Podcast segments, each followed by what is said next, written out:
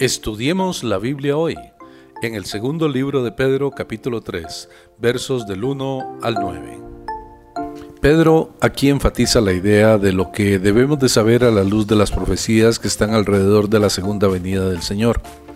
Las mentes más puras a veces necesitan ser sacudidas.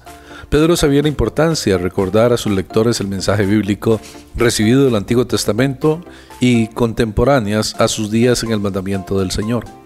Él creía que las palabras de las escrituras son importantes, las palabras mismas y no meramente el significado detrás de las palabras. Al colocar a los mensajeros del nuevo pacto al nivel de los mensajeros del viejo pacto, Pedro entendió la autoridad del Nuevo Testamento, aún mientras estaba siendo formado. Entendió que Jesús le dio a sus apóstoles la autoridad inspirada para traer el mensaje a la comunidad del nuevo pacto. Además, les dio la autoridad de atar y desatar, tanto como los rabíes autoritarios de sus tiempos. Significativamente, Pedro vio esta autoridad invertida en los apóstoles, no solamente en sí mismo. Pensaría que es extraño que una supuesta autoridad papal fuera acreditada a él. Los cristianos no se deberían de sorprender de que existen aquellos que se burlan de la idea de que Jesús va a regresar. Pedro nos dijo que vendrían burladores. Cada vez que un blasfemador abre su boca para negar la verdad de la revelación, nos ayuda a confirmar nuestra convicción de la misma verdad la cual está negando. En un sentido, los últimos días comenzaron cuando Jesús ascendió al cielo. Desde ese tiempo no hemos corrido hacia el precipicio de la consumación de todas las cosas, sino que hemos corrido a lo largo de la orilla, listos para partir en cualquier momento en la voluntad de Dios. Con el advenimiento de Jesús, el último capítulo de la historia humana ha sido abierto, a pesar de que aún no ha sido completado cuando Pedro dice que ellos andan según sus propias concupiscencias. Estas palabras nos recuerdan que los burladores no solamente tienen un problema intelectual con Dios y su palabra, sino que también tienen un problema claro de moral, queriendo rechazar el señorío de Jesucristo sobre sus vidas.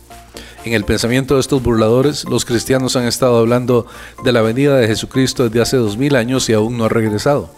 Ellos basan su mensaje en la idea de que las cosas siempre han estado de la misma manera en las que están ahora y que Dios nunca ha hecho ni hará nada nuevo en su plan para la creación.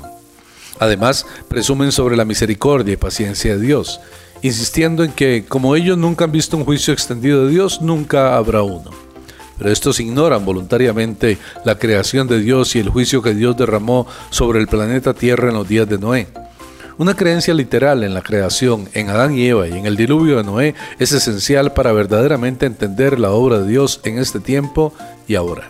El negar estas cosas quebranta cada uno de los cimientos de nuestra fe.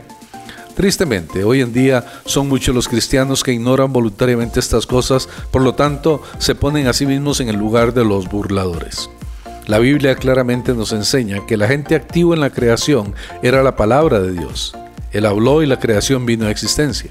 El punto de Pedro es que las cosas en este mundo no siempre han estado de la manera que están ahora. El mundo era diferente cuando Dios lo había creado y después de eso volvió a cambiar después del diluvio. Por lo tanto, nadie debería de burlarse de la promesa de que Él lo cambiará de nuevo.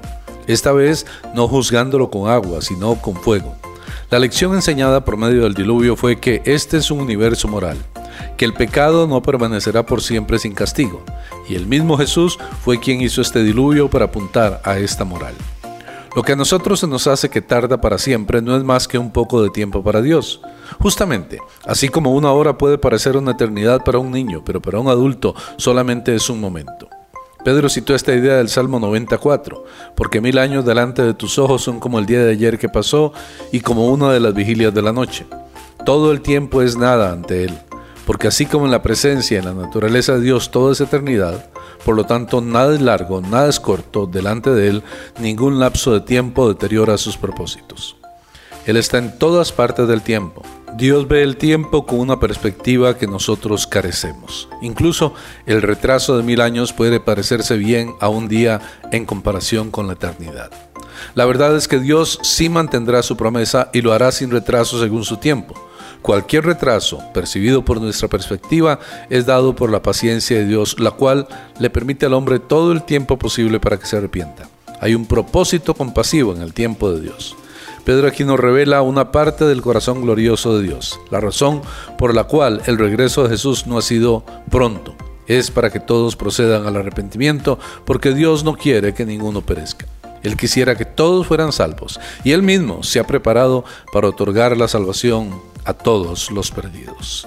Soy el pastor Carlos Umaña y espero que este tiempo haya sido de bendición y edificación para su vida.